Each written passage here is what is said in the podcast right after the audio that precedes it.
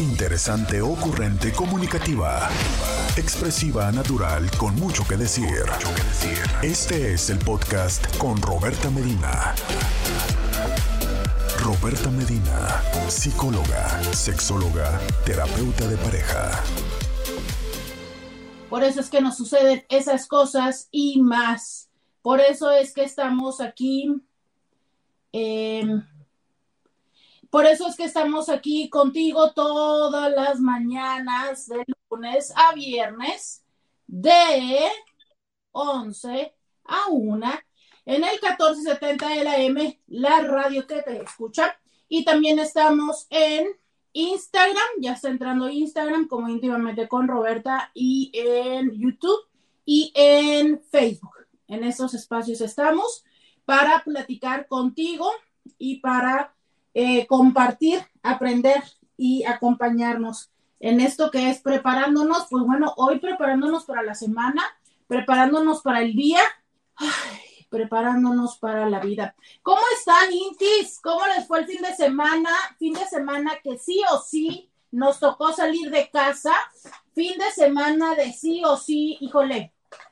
Eh, por favor, Intis, díganme que sí fueron a votar, mándenme su dedito de que sí fueron a votar, por favor, independientemente del partido, pero es muy importante votar, muy, muy importante votar. Es más, ¿sabes qué? Ay, ¿cómo no se me ocurrió decirles antes? Que por cada dedito pintado, pues no sé, al- algo, algo hay que hacer para propiciarlo. Demasiado tarde, pero ahora vamos a premiar. ¿Cuántos deditos pintados tendremos aquí entre los intis? Quiero que me manden la foto. 664 123 69 69 664 123 69 69 es mi WhatsApp. Quiero que me manden su foto de que por favor fueron a votar. Fin de semana de elecciones y eh, yo sé que para muchos la confianza un poco perdida, pero lo importante es seguir intentando y haciendo el esfuerzo. Eh, fíjate que justo reflexionaba hoy en la mañana, eh, me compartieron la publicación de una, de una chica, está en mi Instagram, les invito a, ir a verla, Alexa, y hablaba acerca de esta parte de, de, pues de seguir los sueños, ¿no? De ser el cambio, y de verdad es que yo creo que a veces se nos olvida eso, que el cambio está en nuestras manos, ¿no? O sea, es, eh, nos quedamos mucho tiempo pensando en en que las otras personas hacen las cosas, en que los políticos, en que el gobierno, en que mi mamá, en que mi papá, en que la tóxica o el tóxico, ¿no? Y eh, dejamos de lado darnos cuenta la gran oportunidad y la gran opción que tenemos nosotros. Nos quedamos en la parte de ser víctimas y no tomamos la oportunidad de cambiar aquello que tanto nos aqueja. Y por eso hoy voy a hablar de este tema con ustedes. Hoy quiero platicar de cuando dejas que pasen por encima de ti. Yo sé que la mayoría de las personas me van a decir, claro que no, yo nunca dejo que hagan eso, claro que no, este, yo a nadie le permito que pase por encima de mí. Hoy quiero que reflexionemos un poco acerca de eso y a ver, encontremos si efectivamente nunca o no dejamos que alguien pase por encima de nosotros o probablemente lo hacemos más de lo que nosotros pensamos. Yo sé que es muy probable que estemos pensando en los otros, ¿no? De nueva cuenta, en que si el otro o la otra pasa por encima de mí. Tú te has dado cuenta cuando tu pareja, incluso fíjate, estoy pensando que no nada más los padres, sino también los hijos, pasamos por encima de nuestros padres ay, es que se nos ha quedado todavía, eh, falta la explicación, ¿verdad? Que les había yo dicho de cuando los hijos se parentalizaban. Pero eh, estos otros momentos donde el jefe, ¿no? Pasa por encima de nosotros, eh, un compañero de trabajo, nuestro socio, los directivos de la escuela. ¿Cuántas veces te ha sucedido que estás en una situación y no te queda otra más que, aunque sabes que están pasando por encima de ti, decir, me aguanto. ¿Cuántas veces te ha sucedido esto en el trabajo, en el entorno familiar? Quiero que me cuenten esas historias. Eh, a raíz de esto que estuvimos hablando la semana pasada del caso de Ricardo Ponce, algunas personas eh, me mencionaron este documental de este maestro de yoga, ¿no? De la yoga Bikra. Y pues como yo hago mi tarea, fui y vi el documental. Justo de eso va un poco, de cómo cuando ellas, estas personas, después de haber estado cierto tiempo eh, estudiando esa disciplina y ya eh, que estaban a punto de lograr lo que aspiraban, que era tener un estudio con ese nombre, porque era como lo que les iba a dar un beneficio económico, es cuando empiezan eh, de alguna manera ciertos abusos y se tienen que aguantar. Yo creo que eso nos ha pasado a todos en diferentes espacios. ¿Cuántas veces has tenido que aguantar eh, cosas que te hacen tus jefes y que dices, uy, es que si no me aguanto ahorita, me va a ir mal, me va a correr? Hoy quiero que platiquemos de cuando pasan por encima de ti. Quizá algunos me puedan ya compartir alguna historia y si no, quédate, escúchame, escúchanos, que regresando de la pausa, platicaremos de las formas en las que las personas pasan por encima de nosotros. ¿Y por qué? Es que lo permitimos. Vamos a la pausa y volvemos. Roberta Medina, síguela en las redes sociales. Eh, me saluda, buenos días, Tylee. Idgri también. Oigan, ¿será que tengo que meter a la Lola? No, ¿verdad? Porque no está mojado el piso. Eh, Daniela también saluda. Daniela, Samara saluda. Samara que se la pasó de fiesta, Angie también. Ya regresamos, 664-123-6969. El día de hoy que estamos platicando acerca de estos momentos donde eh, sentimos, donde vemos que eh, otra persona o donde estamos en circunstancias donde una persona pasa por encima de nosotros. Eh, ¿Por qué es que sucede este tipo de situaciones?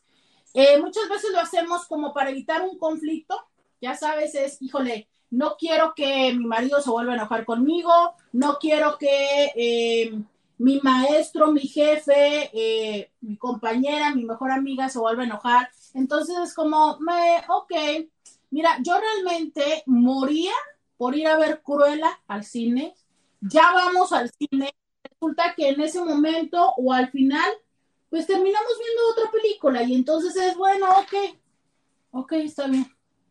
¿Quieres ver esa? Vamos a verla, ¿no? Es como un poco, eh, nos decimos que es para evitar conflictos.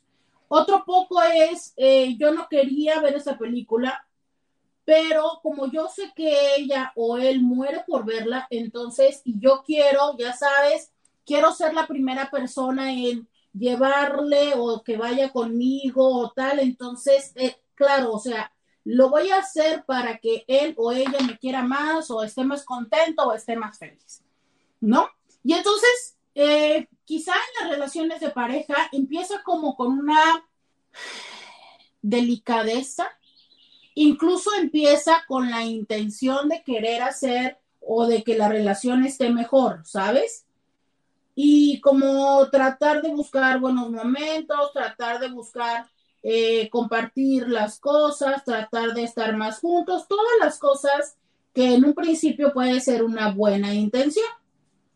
Incluso en el trabajo, ¿sabes? O sea, voy entrando al trabajo, ni modo que yo, o sea, así son las cosas, no me voy a quejar. Y esta parte de tú ir buscando que las cosas o tú ir perteneciendo, ensamblando en este espacio, de repente no te das cuenta cuando ya te encuentras haciendo cosas que son muy, pero muy, pero muy, pero muy, pero muy distantes a lo que tú verdaderamente quieres, a las cosas que a ti te gustaría hacer, a las decisiones que a ti te gustaría tomar, no, verdaderamente te encuentras haciendo cosas que son muy, muy distintas, dejando de lado, renunciando a tus deseos para complacer a otras personas. Básicamente empiezas a permitirte tolerar y aceptar aquello que dijiste nunca lo voy a hacer.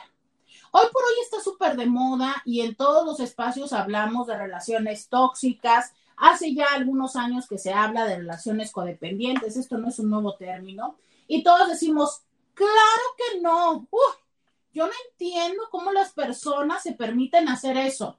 Justo en este momento en el que tanto se está hablando de, eh, este tipo de abusos en, los espacios terapéuticos a raíz del caso de, Ricardo, de que Maire, Maire Wing decide empezar a hablar, ¿no? Y en contra de este señor de apellido Ponce. Eh, y todo el mundo dice, claro que yo no haría eso. O sea, pero yo jamás lo permitiría. A ver, de eso trata este programa, de darnos cuenta cómo y si sí efectivamente es cierto que nunca permitimos que las otras personas pasen por encima de nosotros o si lo que sucede es que a nosotros en ese momento nos hace sentido tal cosa. Y nos hace sentido justo por lo que te decía, en algunos momentos, porque quieres eh, llevar la fiesta en paz, porque piensas que el evitar una discusión es mejor que el hablar la situación que está siendo molesta para ti o en la otra persona. Eh, me dice alguien, me había dicho alguien por acá en Instagram, me dice, típico esto de ponerte la camiseta. Claro, a ver, estás en una empresa y hay algo que te molesta, entiéndase desde, ¿qué puede ser? Horas extras, ¿no? O sea, es, ya es la hora de salida y o no hay que ir a trabajar el domingo o resulta que llega un nuevo cliente, un nuevo prospecto y en vez de salir a las 4 o a las 5, que se supone que es la hora de salida, híjole, toca quedarnos. Y lo difícil de esto es que yo ya había quedado con mi pareja, con mis hijos, con una amiga de ir a tal lugar, pero uh, pues es que ya llegó cliente, ya llegó paciente y ya nos vamos a quedar aquí, ¿no? Y entonces, claro, o sea, es, ¿cómo voy a decir yo algo si ya se sabe? O sea, es común de que cuando llega paciente nos quedamos. Hasta que se vaya el último cliente, nos vamos. En los restaurantes, no, hijo, Intis, yo sé que esto no es motivo de orgullo, pero no me dejen morir sola. ¿Cuántos, cuántos han estado en un restaurante y ya se dieron cuenta que ya cerraron la puerta? Primero cierran la puerta. Luego te dicen, ¿va a querer algo más de, no sé, del bar o del restaurante porque ya van a cerrar? Y tú, no. Luego empiezan a levantar las sillas y a limpiar, ¿no? Luego ya están todos los meseros o personal sentado en una mesa y que tú sigas platicando y no te vas. No sean gachos, díganme que no soy la única que me ha pasado eso. Neta, Intis, no me hagan sentir mal, díganme que no soy la única que me ha pasado eso. Ya vi con sus corazoncitos que yo creo que no. A ver, mándenme un WhatsApp, levanten la mano, levanten la mano si ustedes también han hecho eso. Digo, no es que uno la tenga en contra de los meseros o del personal del restaurante, no regularmente es que está tan buena la plática o estás a pleno, no sé, eh, en, una negociación o casi que en un ligue, no sé, no. Pero díganme que no soy la única. Bueno, mientras ustedes, alguien dígame que no soy la única, ¿no? Mientras ustedes me dicen eso, pues es justo como hablemos de, de la parte de los empleados, ¿no? Que es, uy, ya llegó cliente, ya nos tenemos que esperar hasta que el cliente quiera. Y yo no puedo decir nada porque como empleado, si yo digo algo, adivina qué, pues está mi jefe que se va a enojar, está mi jefe que me va a decir, ok, pero resulta que ya sabes, luego te cambian los turnos, luego no te da permiso, luego te pone los peores horarios, o sea, es, luego hay consecuencias con lo que hiciste. Y entonces aprendo que mm, mejor no digo nada porque si no me va a ir peor. ¿Le suena esto? ¿Y por qué no? Porque es como te dice, ¿no? Es la cultura de la empresa, o sea, es el ponte la camiseta. Curioso porque mira, a lo mejor en esta parte de la empresa lo podemos identificar muy bien, incluso lo podemos ver como injusto. Pero ¿sabías que esto es muy frecuente en el entorno familiar? O sea, hay un algo, hay una injusticia de alguna manera que alguien de la familia hace. Obis, que regularmente es quien tiene el poder. Eh, siempre tenemos que ir no sé, todos los domingos tenemos que ir a la casa de mi suegra. Y cuando no vas los domingos a la casa de tu suegra, uff, después se las cobra con no sé qué o no sé cuánto, ¿no? Es más, ahorita te pidieron en la familia que votaras por alguien y no votaste y así te fue. O, eh, ¿qué cosas más? O todos en la familia tienen que estudiar tal cosa, tú decidiste no estudiar eso y así te fue. O sea, hay códigos escritos o no que de alguna manera el entorno al que pertenecemos nos solicita. Es como una eh, obligación, es como tu renta. Y literalmente, escucha lo que te digo, es tu renta, no es tu eh, ingreso, es tu renta, porque tienes que estarla pagando. O sea, tienes que estar haciendo eso para seguir estando ahí, o al menos eso es lo que tú sientes.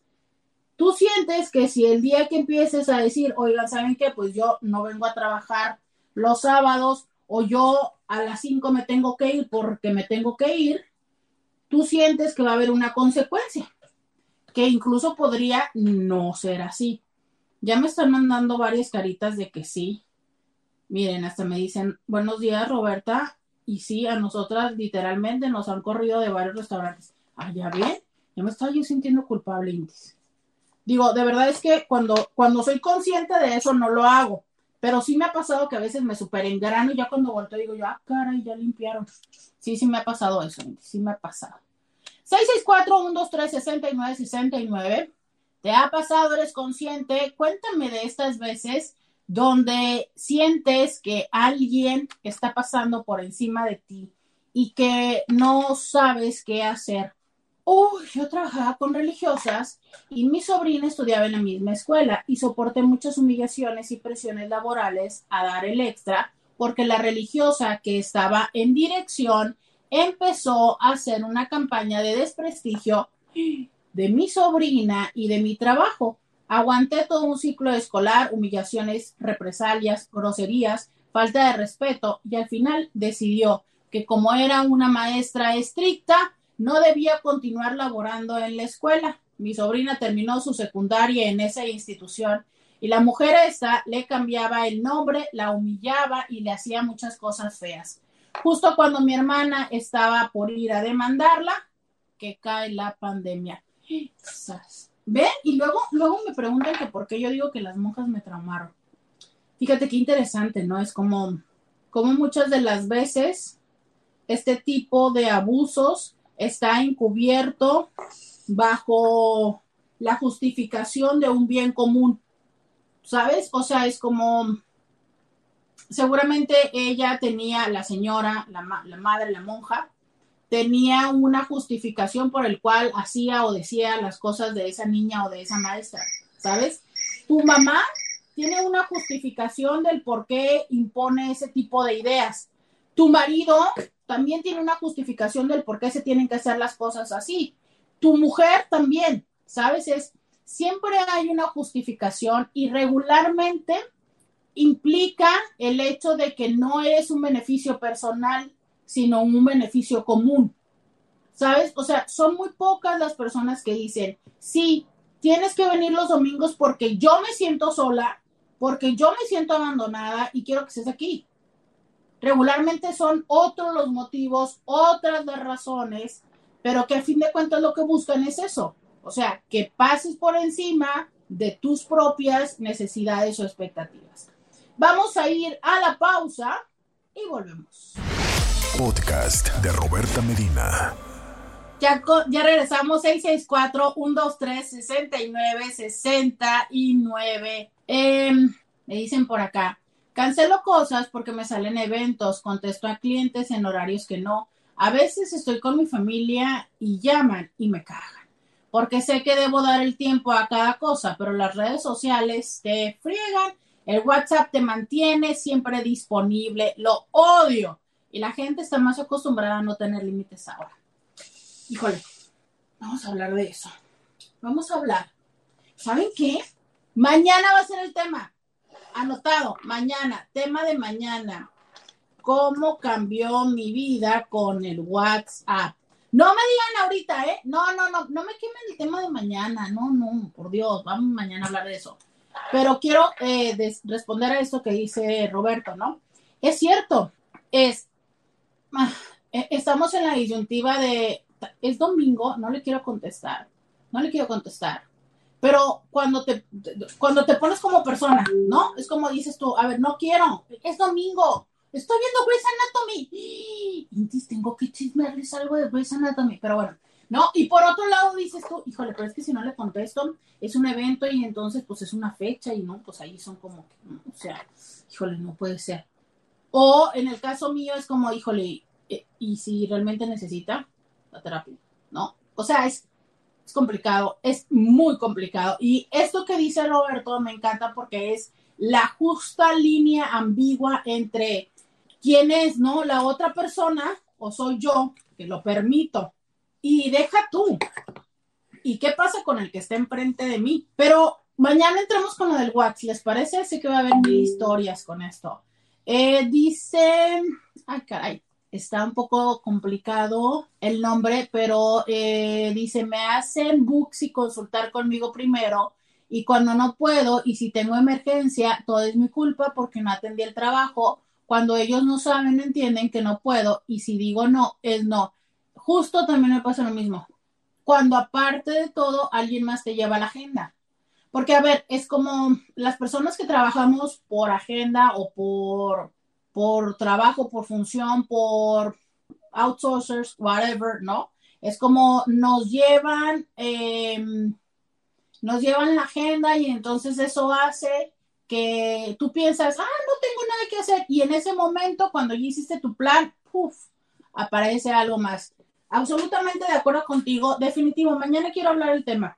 Mañana quiero las dos horas de cómo nuestra vida ha cambiado con el WhatsApp. Dice por acá, sí, me refiero a mi jefa, sí. ¿Qué tiene la taza? Ahorita les platico de mi taza. Y tengo una taza hermosa que quiero que eh, vean. Bueno, entonces, eh, de lo que hablo hoy es cuando entonces con toda esta situación, lo que termina sucediendo es que a final de cuentas yo ya pensaba, o este chico también, ¿no? tú ya pensabas que te ibas a ir, es más, ves tu agenda disponible y dices, ay, me voy a ir a tomar un café o voy a cenar, le hablas a tu pareja y de repente, no, tienes que estar aquí. Oye, pero es que no, tienes que estar aquí. Y claro, y si no regresas, pues vas a tener una sanción.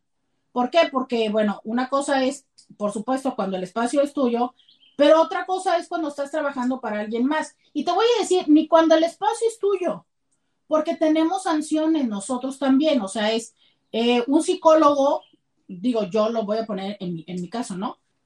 Pues no es como que nada más les pueda decir, ay, no quiero atender. A ver, no, si yo te estoy pidiendo a ti que te comprometas y que me canceles dos días antes, pues entonces resulta que si yo te cancelo, también tengo que cancelarte con esas consideraciones. No es como que, ah, fíjate que mi asistente no me preguntó, yo ya estoy en el cine y me puso la cita o a lo mejor ya tengo la, la, mm, ya tengo el plan, ¿no? Entonces, si bien es cierto, esto tiene que ver con organización interna, el punto aquí es, quien te pone la cita, al final sí llega un momento en el que la sensación es de, o sea, le vale, ¿no? le vale. Me pone otro paciente, otra clienta, otro cabello, otro tinte y yo, o sea, ¿no? Eso es de lo que estamos hablando el día de hoy. Eh, Eh, hay otros comentarios de los temas entre, entre cortes, pero esto ahorita lo digo fuera del aire. Dicen por acá, todo quieren a SAP exactamente. El mundo está pidiéndonos todo de super prisa. Y entonces nosotros, como por con tal de no salirnos del mercado, de la situación o quedar mal con nuestra pareja, pues, ok. Inhalas, exhalas, Dalai piensas en que tu pareja va a estar más feliz, piensas en que tu jefa va a estar feliz y te va a dar un aumento, piensas en que el paciente va a estar mejor, pero al final, en la noche, te das cuenta que no comiste, tienes gastritis, te duele la panza, estás súper enojado o enojada porque no fuiste aquí o allá, llegas a tu casa y resulta que quien dejaste plantado porque resulta que le dijiste, mi amor, voy a llegar a cenar y no llegaste a cenar, está de súper genio. Aparte te dices que no es la primera vez que haces eso, ¿sabes? O sea, es, hay una consecuencia que se va prolongando, que, que se va expandiendo, perdón, que se va expandiendo. O sea, es, hay más personas a las que también afecta esta situación donde nosotros decimos, ok, ok.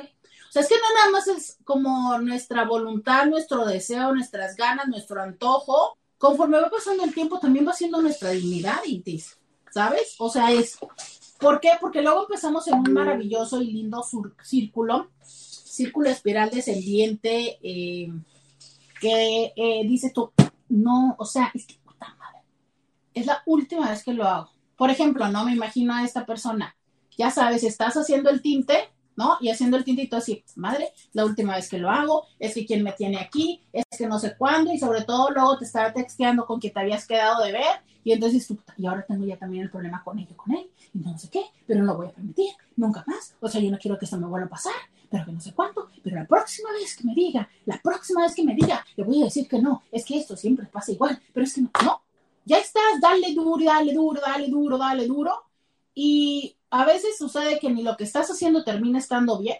pero eh, vas generando un enojo con esta rumiación es que yo no quería venir, ¿no? O sea, todos los domingos tiene que ser lo mismo y ni siquiera sé para qué venimos. Si la señora toda la vida se está quejando y el señor no sé qué, toda la vida está ahí viendo el fútbol y ni siquiera tenemos que y yo termino cuidando a los niños, pero claro, ¿verdad? O sea, cuando yo le digo, pero queremos ir con mi mamá, ah, no, él no quiere que vayamos con mi mamá. Si yo veo que mi mamá, ¿sabes? Y aquí estás duro y dale, y según tú estás allí en la casa, en la reunión familiar, y claro que todo el mundo te está viendo con tu jeta y que traes el hamster a todo lo que da en tu cabeza. Tú no estás bien, las personas en donde están estás bien, tu pareja a fin de cuentas te dice así como de, pues si vas a venir con esa cara, mejor ni vengas, ¿no? Y al final dices tú, pero, o sea, ¿cómo? Yo que prefería estar viendo Grey's Anatomy, ¿no? ¿Sabes? O sea, se vuelve una situación donde las sensaciones, ah, mm, ni yo estoy haciendo lo que yo quería, ni mis niños están, yo los quería llevar a la alberca, a la, playa, a la alberca, yo quiero ir, a la playa, ¿no? Em, ¿Qué pasa con esto? O sea, ¿qué sentido tiene todo esto? Díganme que les ha sucedido alguna historia así. Cuéntamela al 664 664 123 69, 69. ¿Qué es pasar sobre uno mismo? Permitir a otros que te den pues un trato indigno, agresivo, de abandono, ya sabes, sin quejarte, sin patalear, sin decir no. Sentir y saber y, estar viendo que alguien abusa de ti y pues bueno, eh, termines aceptándolo terminas accediendo a eso. 664-123-69, 69. ¿Te ha pasado? Quiero que me cuentes si esto te suena como algo similar, ¿no? Eh, por ejemplo, cuando te ponen, cuando te ponen condiciones para que te den atención, cariño, para que te acepten, ¿no? ese tipo de cosas de, si no haces eso, no te, no, o sea, sabes, me enojo contigo, eh, no vas a tener sexo, no vas a tener dinero, no vamos a ir a tal lugar, no te vuelvo a comprar tal cosa. son cosas que eh, muy frecuentemente lo hemos vivido tan de siempre y que no somos capaces de reconocerlo. Miren, quería decírselo más adelante, pero ya llegué y voy a decírselos en esta situación a veces cuando somos niños, aprendemos que el amor está condicionado. ¿Cómo es eso? O sea, eh, si te, las niñas bonitas, si te portas bien, te voy a querer más. Si te quedas aquí, vas a ser mi consentida. Si no le dices a tu papá, si, ¿sabes? O sea, frecuentemente hay estas frases que son, si esto, esto. Y entonces, cuando tú transgredes eso que te han pedido, hay una consecuencia. ¿no? O sea, te dice, no le digas a tu papá que, que fuimos a tal lugar, que compramos tal cosa, y a ti se te sale. Y entonces se te sale y mamá o papá se enojan contigo. ¿Sabes? De alguna manera vas aprendiendo que, o sea, eh, no, si me porto mal, no me quieren. Si no me saco 10 en la escuela, no está bien. Si no hago bien el baile de, ay, es que esos bailes. Yo no sé si todavía lo siguen haciendo, pero, pero es que si me equivoco en el baile, mm, no. ¿Sabes? Y cuando tienes hermanos y que aparte hay una comparación con tus hermanos que es, tú te equivocas en el baile y tu hermano, uh, uh, no, bueno, rey del escenario. Y entonces, pues peor, peor, porque resulta como complicado tratar primero de que te salgan las cosas bien y aparte hay una gran competencia. Este tipo de cosas pueden hacer sentir que cuando soy adulto y entonces me dices que, oh, me choca que te vistas así, uy, la música que escuchas, uy, ¿no? Quiero que hagas o seas de tal forma, uno termina diciendo, pues sí, ¿no? Que no es así, que no siempre el amor es condicionado. Claro, no le pones ese concepto. Lo que le pones es la acción de cumplir los deseos de la otra persona por encima de los propios. Vamos a la pausa y volvemos. Roberta Medina, síguela en las redes sociales. Ya regresamos, 664-123-6969 es el WhatsApp que tenemos. El día de hoy, bienvenidos a esta segunda parte de Diario con Roberta. Te saluda Roberta Medina. Soy psicóloga, sexóloga, terapeuta sexual, terapeuta de parejas, terapeuta de familia, de 11 a 1, la INTI con la que platicas temas de la vida, del amor, del sexo y de lo que sucede a tu alrededor mientras nos preparamos para el día de hoy. Eh, hoy, platicando contigo de estas situaciones, de estas eh, experiencias donde pasan o pasamos nosotros mismos por encima de nosotros. Hoy estamos platicando de esas veces donde concedemos los deseos y las necesidades de los otros por encima de las propias. ¿Por qué lo hacemos?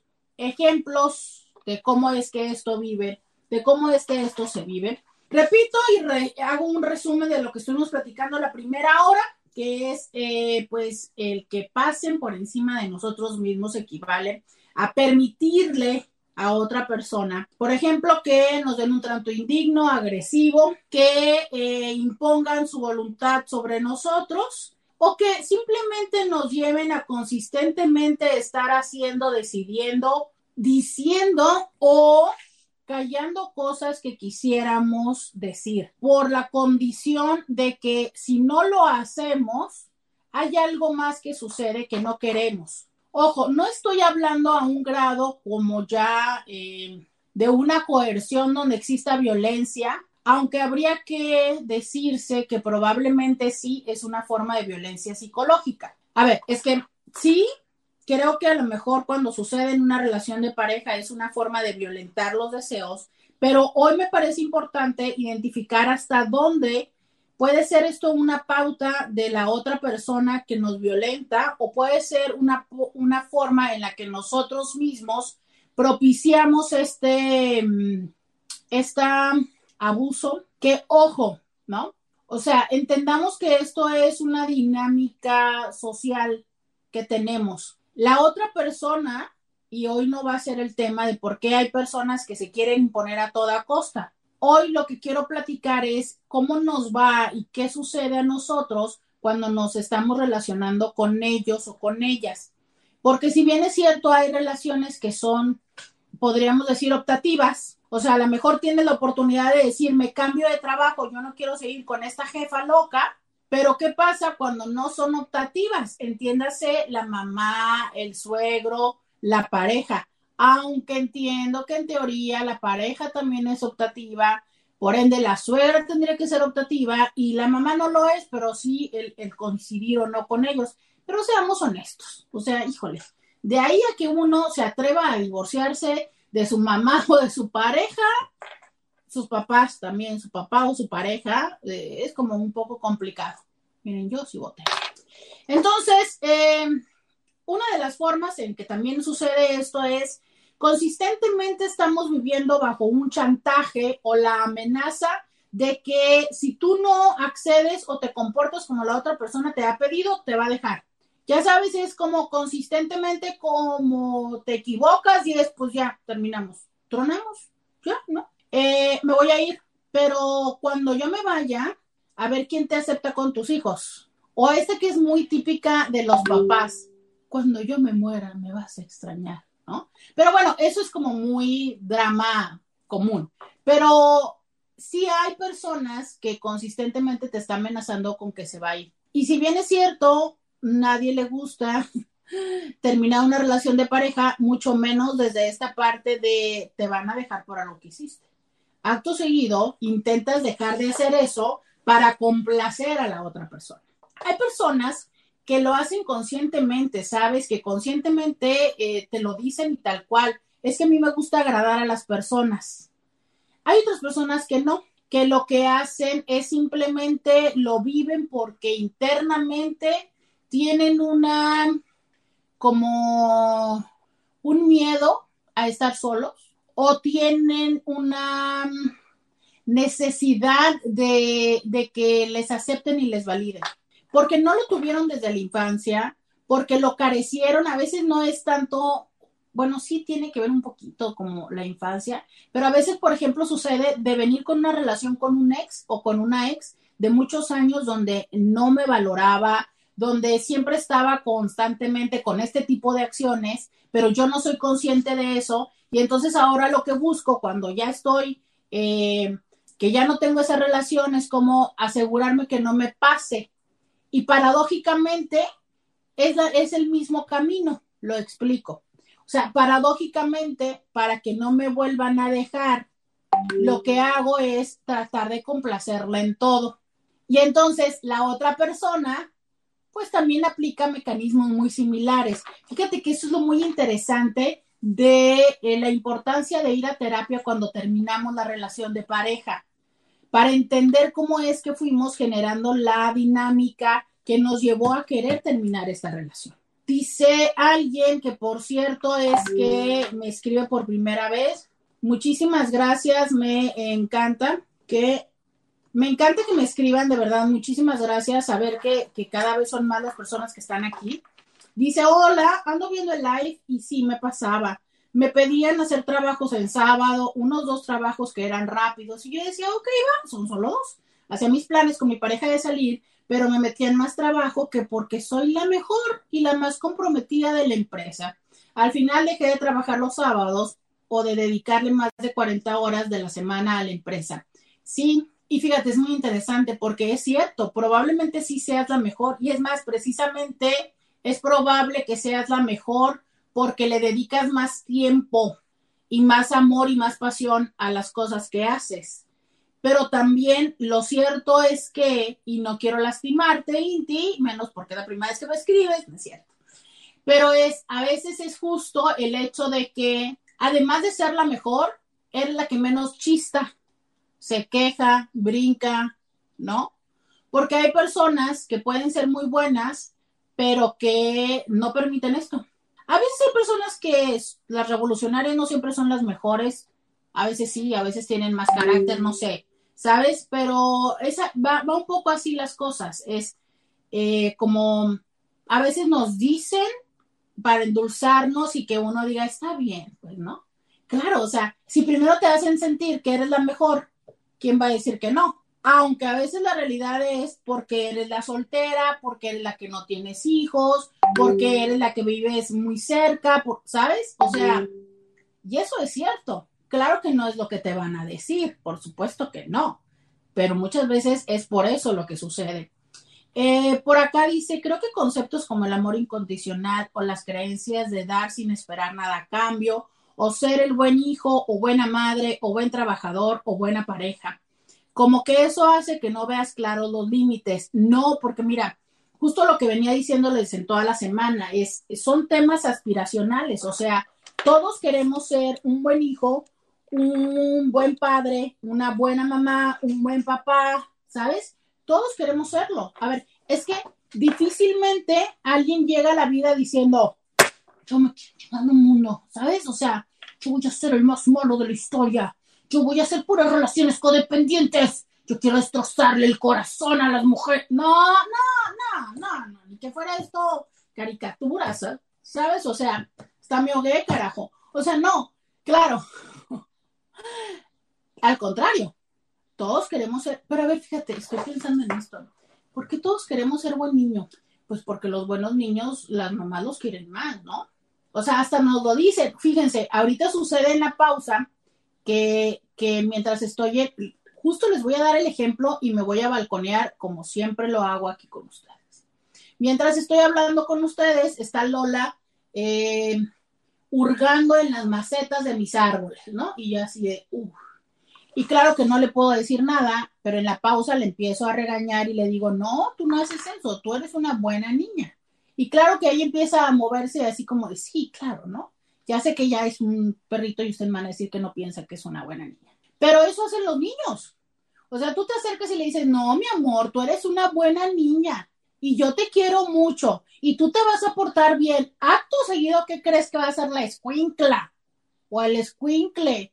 Pues quiere portarse bien para que tú le vuelvas a hacer musarañas, ¿sabes? Y yo no sé de dónde sacamos la palabra musarañas, pero todo el mundo lo entendió.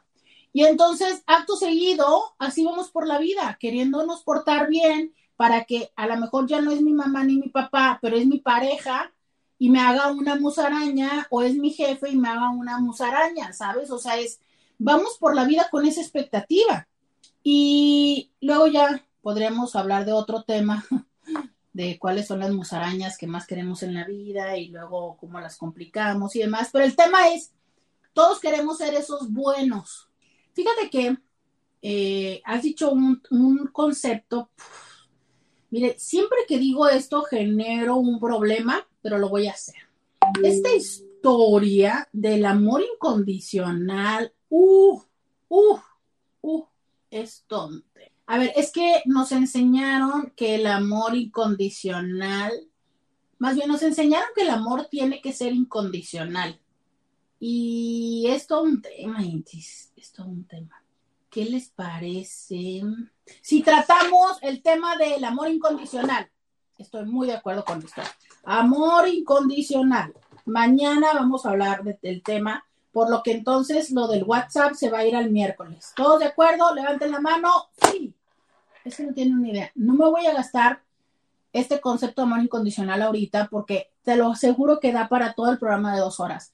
Y deja tú que da para todo el programa de dos horas, da para historias de vida completas.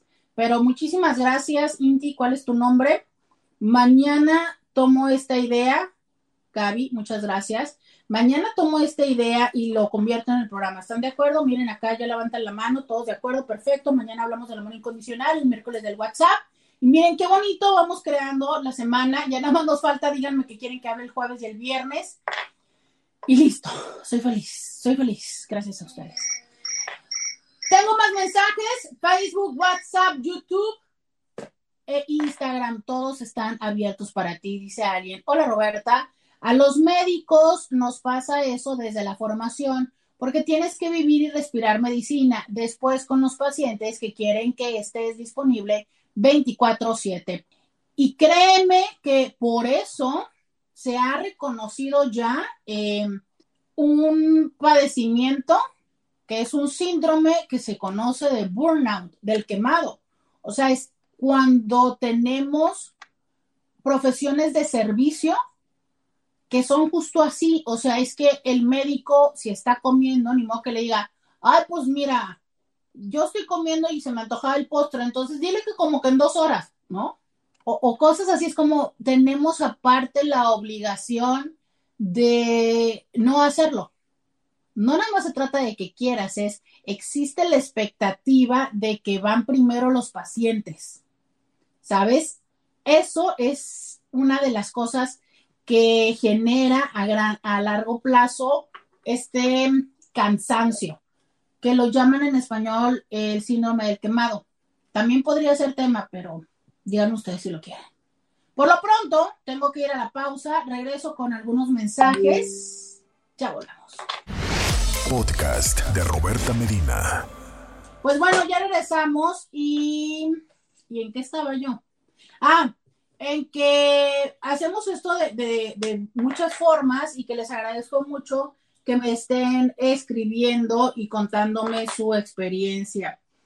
Este, miren, dicen, Roberto, buenos días. Yo trabajé en el ejército por varios años y ahí no había opción, sí o sí. Como te meten mucho en la cabeza, uno de los valores del ejército que es la abnegación. ¿Neta? A ver, cuéntame eso, no lo sabía. Dice, pues tu compromiso con el servicio está por encima de tus intereses, incluso tu familia. Y eso, creas o no, es una de las causas por la que muchas familias nuevas que están involucradas en ese medio tienen problemas, a pesar de las pláticas y los talleres. Con el tiempo se aprende a vivir en ese estilo de vida, pero la verdad te pierdes de mucho. Una cosa, déjame decirte, empiezas a amar eso y muchos terminan disfrutando más estar metidos en el medio, o sea, el trabajo, que estar con la familia. Y la familia se adapta a eso, tanto así que cuando tienen sus vacaciones o días de descanso, se enfadan de tener a su pareja en su casa. Ya quieren que se vayan porque ya no están ni siquiera a gusto de atienden o disfrutan la pareja o la familia. Saludos. Ah, mira, de aquí, de aquí puedo decir varias cosas. Una es cómo, cómo, primero gracias por contarme esto, porque bueno, entonces ahora también aprendo que desde esta estructura militar ¿Sabes qué es que pareciera que tiene que ver esto? Volvemos a esto que decía hace un momento. Pareciera que tiene que ver con eh, el estar de servicio, ¿no? Servicio médico, servicio psicológico, servicio militar. Mira, hasta se llama un servicio, ¿no? Claro. Y entonces una de las partes es, está primero este otro fin, el fin común, que el personal, ¿sabes? Lo tuyo, con lo tuyo, con lo tuyo porque tienes que hacer esto, sí, hace todo absoluto sentido. Y entonces desde el estar en ese ambiente, como tú, tú lo llamas el medio, pues entonces vas concediendo. Y fíjate qué interesante, ahora que estoy en el de buscar temas, pero esto sí sería más complicado, pero fíjate qué interesante el poder escuchar la voz de las parejas de quienes eh, somos así o vivimos de eso. Porque te aseguro que las parejas de los médicos, los terapeutas, los militares, en el caso de los militares, por ejemplo, es como de, pues sí, ¿no? Ya, ya, ya nos acostumbramos a que no contamos con él, pero seguro es que hay otras quejas y otras em, consecuencias de el no tener esa disponibilidad para la familia, aunque por supuesto también hay ventajas, ¿no? Pero muchas gracias por, compartirme tu comentario, compartirme tu experiencia. Eh, por acá me dice alguien más. Buenos días, Roberta. Mi situación laboral es un poco complicada debido a lo que estamos viviendo a nivel global. Trabajo en un laboratorio clínico y en el primer pico, que no hemos salido, ¿cierto? Ya sé, yo ya no sé en cuántos picos vamos. Esto ya parece árbol de Navidad. La jornada laboral se volvió hasta de 13 horas diarias. Entrábamos de 8 a 9 de la mañana y había días en los que salíamos incluso hasta la 1 de la mañana. Todos los días para mí han sido difíciles porque el trabajo lo hago con mi familia. Agradezco tener trabajo, agradezco tener ingresos. Sin embargo, he llegado a tener un nivel de estrés que nunca había sentido en mi vida. Tanto que estoy en proceso terapéutico desde hace cuatro meses. No, y fíjate, te voy a decir una cosa, es, en tu caso está esta parte fundamental que es trabajar en familia. ¿Sabes? Es, hay un bien común, porque a lo mejor te puedes quejar y le puedes renunciar al jefe de la empresa tal o la situación así, pero oye, no manches que te vas a quejar de no venir a trabajar los sábados cuando estamos teniendo tanta chamba, ¿sabes? Cuando es, es, es el momento. No sé si les pase a todas las empresas familiares, pero yo creo que hay empresas que según el ramo hay ciertas fechas que son más significativas. Por ejemplo, ustedes, los de laboratorio, pues están teniendo el boom ahorita, ¿no? Yo recuerdo eh, en el caso familiar que era el mes de diciembre, porque por, por el negocio familiar, ¿no? Y entonces ese mes nos acomodábamos como familia, porque sabíamos que en ese mes tocaba eh, que, pues no, no, sé si decir que la prioridad, pues probablemente sí, la prioridad era ese trabajo en común, no esa empresa familiar. Y si bien es cierto, hay veces en que ya te puedes acomodar y que lo sabes, cuando lo hacen de común acuerdo es diferente a cuando tienes esta posición donde oh, no te queda otra más que aceptar, porque pues ese es el trabajo que tengo, eso es de donde como, ¿sabes? Eso es, quiero decir esto, es, es diferente cuando es tu sueño a cuando es el sueño de alguien más. Cuando es tu sueño, trabajas, mi amor, de domingo a domingo trabajas 14 y 16 horas y dices tú, claro, o sea, es más, ni cuenta te das, porque lo que estás viendo es, no sé, estás viendo que tienes más seguidores, estás viendo que tienes más clientes, estás viendo que tienes más empresas, estás, ¿sabes? No sé, estás viendo mil cosas. Pero cuando eres empleado, cuando eres eh, la siguiente generación, es así como de, uy, uy, ¿no? Eh, yo veo que algo que puede ayudar mucho es formar parte de ese sueño, ¿sabes? Si logras emocionalmente se, apegarte o abrirte a eso, o sea, más que verlo como el trabajo o más que verlo como, eh, es que lo complicado de trabajar en familia es que no, no sabemos despegar el, es mi jefe, a es mi papá o es mi tío, y entonces, por más que creemos que sí, no lo podemos hacer. Es como cuando yo les digo que a veces piensas que realmente estás con un foy amigo y no es cierto, este, ya estás bien enamorado o enamorada. Yo te diría, eh, si no te funciona el hacer esta separación, entonces justo haz lo contrario, potencialízalo. Y entonces, ahora sí, que sin afán de decirte ponte la camiseta, pero incluyete en ese, en esa otra parte. ¿Sabes? Es a veces sí es cierto esto que dicen de si no puedes con el enemigo, únetele. Pero no te estoy diciendo renuncia, no te estoy diciendo doblégatele, te estoy diciendo involúcrate en eso. Claro, esto es cuando también el proceso es un proceso equitativo donde hay una oportunidad, porque a veces hay eh, familias o sistemas, ¿no? O empresas que no es cierto, o sea, por más que se diga que es de empresa familiar, lo he conocido de otros casos que dicen, ay, es de empresa familiar, sí, pero esto que nada más es de empresa familiar cuando se tiene que trabajar, pero a la hora de que vienen las ganancias, ahí sí ya no es familiar, ahí sí es de la otra persona. Entonces, coincido contigo, es, si así es el, el sistema, pues es diferente, ¿no? Dice por acá alguien, buenas tardes Roberta, todo el tema me está descalabrando sobre trabajar con la familia es lo peor, por experiencia propia.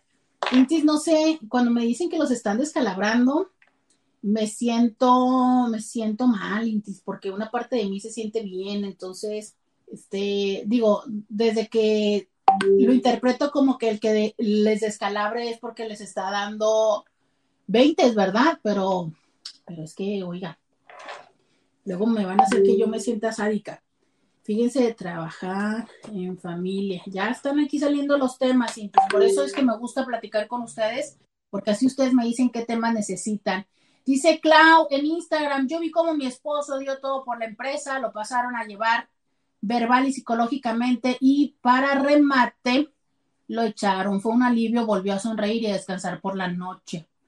Dice alguien más, dice Idri, es terrible cuando se trabaja con la familia y hasta sufre de móvil. Para quienes no han escuchado antes la palabra mobbing, les cuento que el bullying eh, surge de investigar el mobbing.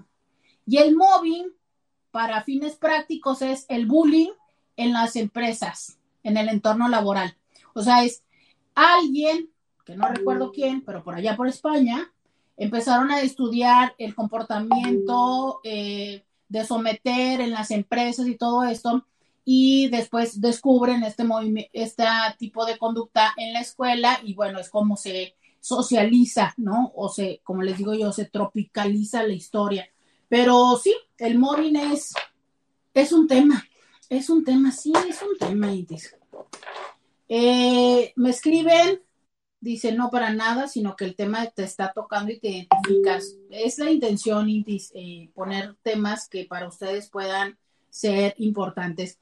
Y entonces, em, si bien es cierto, hasta este momento hablamos de cómo es que las otras personas te pueden hasta condicionar el cariño, cómo es que las otras personas chantajean o amenazan constantemente, ¿no? De que te van a dejar de querer, de que te van a dejar en la calle o que vas a tener alguna consecuencia todavía peor. Eh, muchas veces nosotros mismos pasamos por encima de nosotros. A ver, es que ya decíamos estas jornadas de tales horas, donde entonces, pues no comemos y luego tienes gastritis, donde mm, por eso no vamos, no sé, a atendernos, tienes un dolor y no vas al médico, ¿no? Y no me siento orgullosa, pero eso lo entiendo. Donde, este, mm, también eh, no vas al médico, no te tomas tu medicamento, no vas a terapia, mm, no te duermes. Fíjate, es muy interesante, porque entiendo que hay veces en las que uno renuncia a sus horas de sueño y hasta disfrutas, ¿no? Entiendes los primeros momentos de pareja. Pero llega un momento en el que literal te estás desvelando porque la otra persona quiere, porque la otra persona no llega, porque la otra persona no tuvo la gentileza de mandar un mensaje y decirte que iba a llegar tarde y decirte que no iba a llegar. O sea, esta es una de las cosas que a veces hasta me irrita de ciertas relaciones. ¿Qué tan complicado es decir voy a llegar a las 8?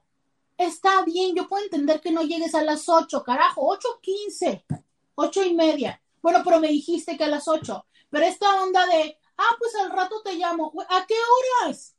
O sea, me duermo, puedo irme con otra amiga, me pongo a limpiar, me baño, no me baño, ¿sabes? O sea, es como, ¿por qué las personas nos cuesta tanto trabajo comprometernos en algo? Bueno, di más o menos como a la, como, pues, ¿qué te parece si comemos como alrededor de las seis? Oye, alrededor de las seis son seis, seis, quince, seis y media. Pero es como, ahí te llamo y luego llaman a tal hora para ver si sí o para ver si no, no, no, de verdad es como, y vuelvo a lo mismo. Y nosotros lo seguimos permitiendo. Nosotros seguimos diciendo, no, es que como me va a llamar, no, pues este, no voy a comer porque luego, eh, y si vamos a ir a cenar y ya no voy a tener hambre, o pues no, mejor me espero, no, no, no voy porque luego si me voy, o sea, ¿sabes? Este tipo de situaciones donde postergamos nuestra propia necesidad por el estar a la expectativa de la otra persona, ¿no? Em, por ejemplo, ahora que estamos con lo de la pandemia, esta parte de no tomar eh, las precauciones necesarias y terminar incluso enfermo de algo por consecuencia de la otra persona. ¿Sabes? Entonces yo me cuidé o yo me cuido, pero como la otra persona no se cuida y como yo no le puedo decir, bueno, si tú no te cuidas, no te veo, no duermes aquí, no entras a esta casa porque hell not, ¿cómo lo voy a decir? Entonces, claro, ¿no? La otra persona fue y se faroleó o por bajo el pretexto del trabajo o por el trabajo y yo no le puedo decir que no. Ahora, a ver, concedo de que hay cosas que sí no se puede hacer, o sea, si tenía que trabajar, pero aquí el reto es cuando eh, la decisión em, caprichosa de alguien más te impacta. Porque si es la decisión correspondiente, pues es parte de ser pareja. Voy a poner otra vez el ejemplo. Somos pareja y está esta situación pandémica. ¿Qué vamos a hacer? Bueno, resulta que tu trabajo, el dinero, el ingreso de tu trabajo es con lo que vivimos. Bueno, entonces, a mí también me toca ver cómo voy a colaborar o qué es lo que voy a hacer para que se pueda seguir dando que tú trabajes y que estemos seguros. Oye, pero es que resulta que es una práctica 100% opcional. Que te vayas con tus compas, que hagas esto, que te vayas de vacaciones, ¿verdad? Que te tomes fotografías de las vacaciones en la playa, ¿verdad? Pero en fin. Ah, y entonces tú te pones en riesgo por algo que tú quieres, pero que por consecuencia yo estando contigo me pongo en el mismo riesgo por algo que tú quieres. Eso es no poner el límite. Eso es permitir entonces, que tu propia seguridad o lo que haces para contigo carezca de sentido por la decisión caprichosa de la otra persona. Es justo la diferencia, índices. Sí, muchas veces como pareja, muchas veces en relaciones tenemos que hacer cosas que no queremos. Y no queremos lo entre comillas, me se refiero a que yo tengo un chorro de sueño. Ay, me encantaría la cama. pero ¿sabes qué? Es que él o ella ya le había prometido que este, íbamos a ir a tal cosa y demás. Bueno, o sea, ok, neta, a veces sí te toca levantarte de la cama, ir a la casa de los suegros, comprar, vender, eh, cocinar. No, es como, ¿por qué? Porque es un acuerdo de pareja, o sea, una semana yo elijo lo que comemos el domingo y otra tú. No me fascina la comida china, pero es el domingo donde tú escoges. Bueno, pues como comida china. Pero ¿qué crees? La semana pasada o la próxima me toca elegir a mí. Y esa próxima no renuncio otra vez. Esa próxima comemos sushi, porque yo quiero sushi. ¿Sabes? O sea, es donde el ejercicio es equilibrado, se llama ser pareja. Hoy hemos estado hablando donde los ejercicios no lo son, donde solamente es unilateral y por consecuencia también es que muchas veces es capricho. Como esto que he hecho el día de hoy, que me he pasado de ir a la pausa. Perdón, Carlos, vámonos. Roberta Medina, síguela en las redes sociales. Ya regresamos. Muchísimas gracias. Eh, estamos aquí contigo platicando acerca de cuando otros pasan por encima de ti. Eh, dice por acá alguien, hola, ¿cómo estás? Muchas felicidades por tus pláticas y por tu programa. Muchas gracias. Eh, muchas, muchas gracias. Miren qué lindo dijo. Muchas felicidades. Apenas te empiezo a seguir y escuchar tus pláticas me encantan, muy interesantes y se ve que eres una chingona en buena forma de la palabra. ¡Ay, muchas gracias! Muchas, muchas gracias. Em, muchas gracias, de verdad de corazón. Me les agradezco todas esas palabras. Es muy bonito, se siente lindo. Miren, alguien dice por acá, pasa por encima de uno. Es un caso en el que la pareja, alguien pone más empeño en la relación. Mm, es un ejemplo. A veces sí, Miren, es que saben que eh, luego creo que hemos a veces como romantizado, idealizado muchas cosas. Yo entiendo que se, que se haya dicho y que digamos que en la relación de pareja tiene que ser 50 y 50. Yo a veces creo que no es cierto. Te voy a decir, a veces creo que hay temas, cosas o situaciones donde la pareja no puede dar ese 50, donde de verdad la pareja no tiene con qué. Y en ese tema, la otra persona no va a dar un 50, porque no puede, porque no tiene con qué, porque no entiende, porque no sabe. Entonces, probablemente en eso no va a dar un 50, va a dar un 20 un 30. Y a lo mejor tú vas a dar un 70. Pero habrá otra cosa en la que esa persona del 70. ¿Sí me explico? O sea, es em, a lo mejor, ¿qué, ¿qué, ejemplo se me puede ocurrir? Eh, es que hay muchas cosas, a lo mejor en la comunicación, a lo mejor en la iniciativa de resolver problemas, y entonces eh, no va a ser él o ella quien te siente y te diga, tenemos que hablar, pero cuando lo hagas, lo va a corresponder. Es eso, o sea, es, creo que a veces también podemos caer en el otro extremo de poder estar sintiendo que si tú no lo dices, yo no lo hago. Ah, tú no me dijiste, ah, pues yo tampoco, yo tampoco ¿sabes? Ah, pues ni que esto fuera uno por uno, ¿no? Porque uno por uno sigue siendo uno. Entonces, a veces creo que ese es el reto de tratar de querer que todo sea igual, que también podemos irnos al otro extremo. Eh, dice este, dice, cuando o cuando personas les gusta pasar por encima de todos y solo se justifican diciendo, pues así soy, como yo. Ah, exactamente, fíjate eso es, hay personas que justo es como, pues así soy, ¿no? Pues así soy, así me conociste, sí, así te conocí, pero, y es cierto, ¿eh? a veces tendremos que ser responsables y, y, aceptar que nosotros fuimos los ilusos. Pero a ver, es que cuando te conocí creí que con todos ibas a ser igual y conmigo no, ¿verdad? Y bueno, yo me hago responsable de mi, de ser ilusa y de pensar que conmigo es a ser diferente, pero en este momento te estoy pidiendo que por favor, ¿podrías hacer esto? Claro, eso no, ¿verdad? O sea, ya sé que uno no puede llegar a decirle eso de me hago responsable de que fui una ilusa, pero ahora te pido esto. Pero es como, sí, creo que muchas veces es la manera más fácil de darnos cuenta cuando una persona no está disponible para hacer algo diferente.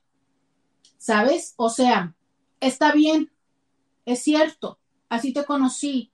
En este momento te estoy pidiendo que, eh, que no lo hagas, que, ¿no? Si la otra persona quiere pero no puede, bueno, hay solución. Ahí es donde entramos los terapeutas de pareja, porque la persona quiere pero no puede.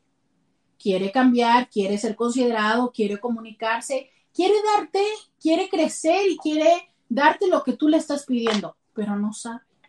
No le enseñaron, no le enseñaron a expresar amor, no le enseñaron a comunicar, pero quiere. Claro, pero eso es muy diferente a cuando, pues, si quieres o por qué no. Por ejemplo, dice, te cuento una de las razones por las que me cortaron fue porque no dormí mucho en su casa, estando en la pande y sabiendo ella que trabajaba en laboratorio. Muchas veces me arriesgaba y la arriesgaba yendo a visitarla, sabía que había, sabiendo que había convivido con personas positivas. Y yo ahí no podía dar ese 50, claro. Pero justo mira, es como cuando, y este me parece un muy buen ejemplo para decir lo siguiente, ¿cuántas veces no estamos viendo el otro lado de la moneda, que es, tú piensas que la otra persona no está dando lo que tú quieres, sin embargo está dando algo que tú no estás viendo y que incluso puede ser mejor para ti. Cae, cae, aquí va yo estoy enojada y mi berrinche es porque no vienes a dormir conmigo.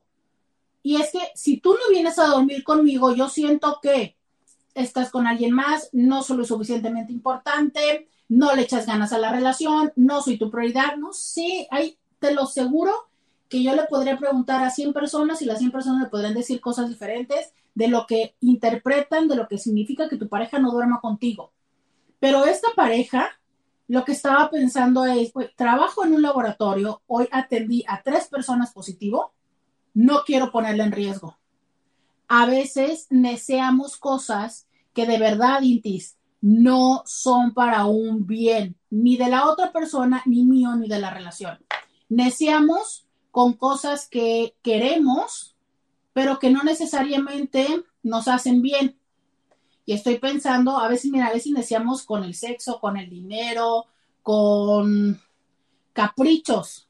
Y yo entiendo, porque a veces dice, hace poco me decía alguien en consulta, pero ¿y dónde queda lo que yo quiero? Claro, lo que tú quieres es importante, pero realmente hay que ver si eso no está siendo más que una eh, necesidad y algo positivo, un capricho. Fíjate que, este, de alguna manera, ¿no? ¿Por qué, permitimos que esto suceda?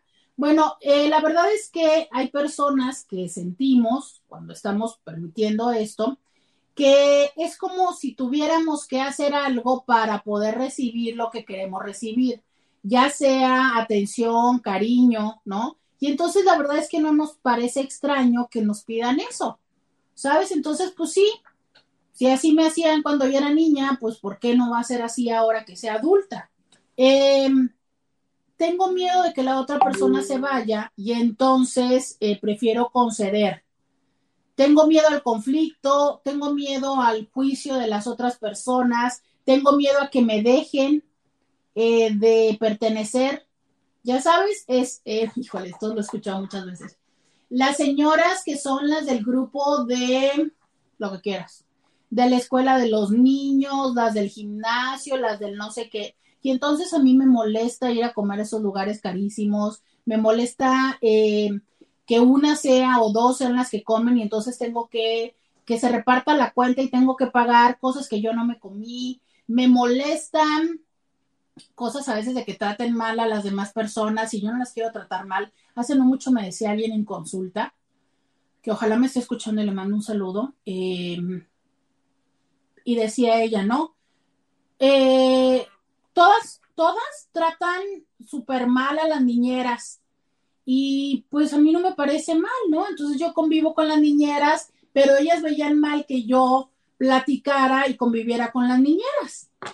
Dices tú, las niñeras de las otras señoras, ¿no? Entonces, ese tipo de cosas donde, híjole, para no dejar de pertenecer, aceptamos hacer ese tipo de cosas, aceptamos pasar por donde nosotros eh, queremos. Y de esto ya hemos estado hablando toda la semana pasada, ¿no? De estos grupos que si bien es cierto ahorita les están llamando sectas, pero creo que no todas las personas les gusta identificarse con la palabra sectas, pero estos grupos sociales de crecimientos, tribus, eh, no sé qué otro nombre le digan, yo lo conozco mucho como por tribus, ¿no? O sea, que mi tribu, mi grupo, a veces le llaman familia, pero que finalmente es esto, ¿no? Eh, a veces lo hacemos para satisfacer una necesidad, o sea, es yo necesito que me quieran, que me acepten, eh, necesito reconocimiento, o necesito ser necesitado. Y entonces, como a mí me es importante ser necesitado, permito que la persona pase por encima de mí, porque entonces no importa que me cueste mucho darle lo que le tengo que dar, pero si se lo doy, va a necesitar de mí, ¿sabes? O sea, entonces yo pierdo todo mi dinero, pierdo toda mi dignidad, le invierto todo el tiempo a la otra persona para que la otra persona dependa de mí y entonces no me deje. No importa que ya me haya dejado yo a mí mismo, pero la otra persona va a depender de mí. Vamos a la pausa y volvemos. Podcast de Roberta Medina. Y entonces eh, me escribe alguien, hola Roberta, yo creo que no es posible que sea el 50 y 50, porque en mi caso, yo tengo 31 años de casada, siempre le ayudo a trabajar cuando se requiere, pero él no me ayuda y a mí y me cansé. Así que opté por no ayudarle últimamente, pero eso a veces me causa un poco de conflicto. Fíjate, esto es interesante, es, eh, nos causa mucho conflicto cuando cambiamos lo que ya está establecido, pero eso no significa que no podamos hacerlo. Repito, cuesta eh, trabajo cambiar lo que ya está establecido. Si tú, como dices, siempre le ayudas al trabajo, que de repente no le ayudes, ¿no? Es cuando me encanta porque luego somos los culpables, los terapeutas. ¿A quién estás escuchando? Uy, desde que vas a terapia con Roberta, ¿no? Desde que vas a no sé qué, ya estás con tus cursitos esos. A ver, eh, sí, independientemente de lo que hemos hablado, que algunos de los cursitos no son positivos, es, es cierto, ya me di cuenta, ya me cansé ¿sabes? Em, ya me cansé. Hace un poco le subí una frase en Instagram que decía eso. No cambié, entendí, ¿sabes? Me cansé. Entonces, eh, sí, el sistema, la pareja va a tomar un tiempo en adaptarse, pero lo tiene que hacer. Lo tiene que hacer. O sea, estás empujando un cambio y está bien. Ya veremos hasta dónde es que la pareja puede y decide cambiar hasta dónde busca ayuda para cambiar o hasta dónde la situación sigue igual. Y cuando la situación sigue igual, pues entonces ya nos toca decidir si queremos seguir ahí o si es el momento para nosotros de partir. Pero te felicito por empezar a hacer ese cambio y empezar a gestionar el movimiento. Eh, a veces decíamos que lo hacemos por ahuyentar un miedo, una amenaza, a veces lo hacemos por satisfacer una necesidad y a veces lo hacemos por aunque lo sientas y lo escuches extraño, por redimir la culpa. Esto es, sentimos que no lo merecemos, ¿sabes? Sentimos que, no sé, por ejemplo, venimos de una relación pasada donde siempre nos dijeron que no valíamos, que éramos muy, muy fea, muy tonta, muy inútil. Y entonces cuando llego a tener otra relación, siento que está bien que me pongan el cuerno o está bien que mm, no me haya presentado, o está bien que, porque, pues es que como estoy bien tonta, es que como, Entonces es, sentimos que efectivamente no merecemos que se comporten con nosotros o nos traten diferente. Em, sentimos que si somos como nosotros queremos ser, es como, mm, mm, se siente, e, está mal, ¿sabes? Nadie me va a querer, nadie va a querer estar conmigo, entonces mejor tengo que ser lo que él quiere o lo que ella quiere para que no me deje. Esto va eh, muy frecuentemente ligado a la infancia, ¿sabes? Eh, a la culpa que sentiste y aprendiste en la infancia. Sobre todo, por ejemplo, si te hacían creer que tú eras el responsable de que, por ejemplo, ¿no? Tu mamá, tú me arruinaste la vida. Por ti me quedé con tu padre porque no te iba a dejar sin papá. ¿Sabes? O sea, por ti no me he podido ir, por ti soy... Ah, pues claro, uno aprende que pues más que ser una ventaja, un beneficio o algo positivo en la vida, uno aprende que pues no merece nada, ¿no? Uno aprende que pues solo así alguien más va a querer estar conmigo, si le doy todo de mí. ¿Sabes qué impacto produce? Lo primero a decirles es, obvio que empezamos a tener como un círculo vicioso donde eh, nos enojamos, nos sentimos mal por esto que nos sentimos y entonces este, reaccionamos como por ejemplo ella, ¿no? Reacciona, se le viene el problema y le dice, no, bueno, siempre no, siempre sí te ayudo, pero como ya te ayudé, estoy enojada porque entonces otra vez estoy haciendo lo que no quiero y entonces me, me porto mal o estoy de jetas, pero entonces tú te enojas, ¿sabes? Entonces nos lo pasamos así. O bien, lo que hacemos es justificamos, ¿sabes? Es que no, no, no, no, es que lo que pasa es que esta vez, es que si quiere, es que no. Y entonces yo estoy viendo mal, no, es que es por mi bien, de verdad, ¿sabes? O sea, es, empezamos a justificar para permitir que la otra persona siga teniendo la razón y para seguir concediendo con hacer con lo que la otra persona quiere. Eh, por supuesto, vamos generando que nuestras necesidades no estén resueltas, satisfechas, y claro que esto a la larga lleva a generar mucha frustración. Y por supuesto que esto nos hace ser presa de personas manipuladoras que de alguna manera ven en ti la oportunidad de poder satisfacer una necesidad y ahí te quedas. Ya sea tu pareja, ya sea la de el club de no sé qué, ya, ¿no? O sea, es como, claro, si yo he aprendido esta dinámica donde el que yo pueda estar acompañada o el que ah, me, pongan atención o el que me quieran es a costa de que yo cambie, haga, diga, me quede callado o tal, pues sí, ¿no? Porque es que resulta que cuando hablo, cuando pido, cuando cambio, eh, las personas se enojan o se van. Entonces, pues mejor no lo hago. ¿Qué hacer? Me quedan tres minutos y me queda mucho que decirles. Rápidamente voy a decirles, eh, hay que empezar paso por paso a resolver lo que sí podemos, ¿sabes? Hay que empezar a poner límites y a veces eh, el poner límites se convierte en una tarea tan complicada que te diría, pues empieza a poner límites contigo mismo o contigo, contigo misma. Si te has dicho que no a ti mismo, a decir, no me vuelvo a dormir tarde, no lo vuelvas a hacer o sea, empieza por respetar los límites que pones para contigo, para después poder hacer válidos los límites que pongan hacia ti, o más bien los límites que tú pongas hacia las otras personas. ¿Sabes? Ojo con la justificación, Intis. Cada vez que empieces con estas cosas de, ah, pero es que sí, es que a lo mejor, es que sí ha de tener razón, es que no es una mala persona, ¿sabes? Cada vez que tengas que decorar la realidad, cada vez que tengas que endulzar la realidad, ojo, porque no va. ¿Has visto todas estas eh, frases y ondas que andan de no es ahí? Pues eso, a eso se refiere.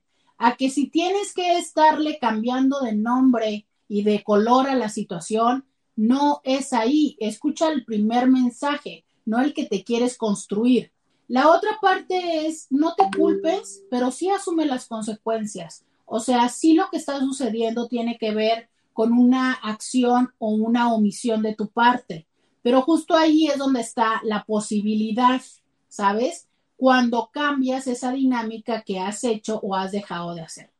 Las personas que hacemos esto solemos aislarnos y entre más nos aislamos, mayor es la necesidad y la dependencia de estas personas que nos manipulan y nos abusan, porque justo como tenemos tan pocas personas alrededor, cuando llegamos a tener a alguien, queremos tenerle tanto que renunciamos a mucho para poder estar ahí. Por ende, de verdad, sé compasivo y amable contigo misma como persona, ¿sabes? Si no te tratas bien tú, nadie más te va a tratar. Y renunciar y abandonarte no es tratarte bien. Y por último, lo más difícil, que es confía. Confía en ti confía en que aunque pueda ser difícil o lo veas difícil, habrá otra persona a tu alrededor. Pero sobre todo, que lo más importante es que no te abandones a ti mismo o a ti misma. Muchísimas gracias. Tengo que despedirme de radio. Gracias a todos los que me acompañaron en el 1470 de la M. Hasta mañana. Escúchala en vivo de lunes a viernes a las 11 de la mañana en las redes sociales.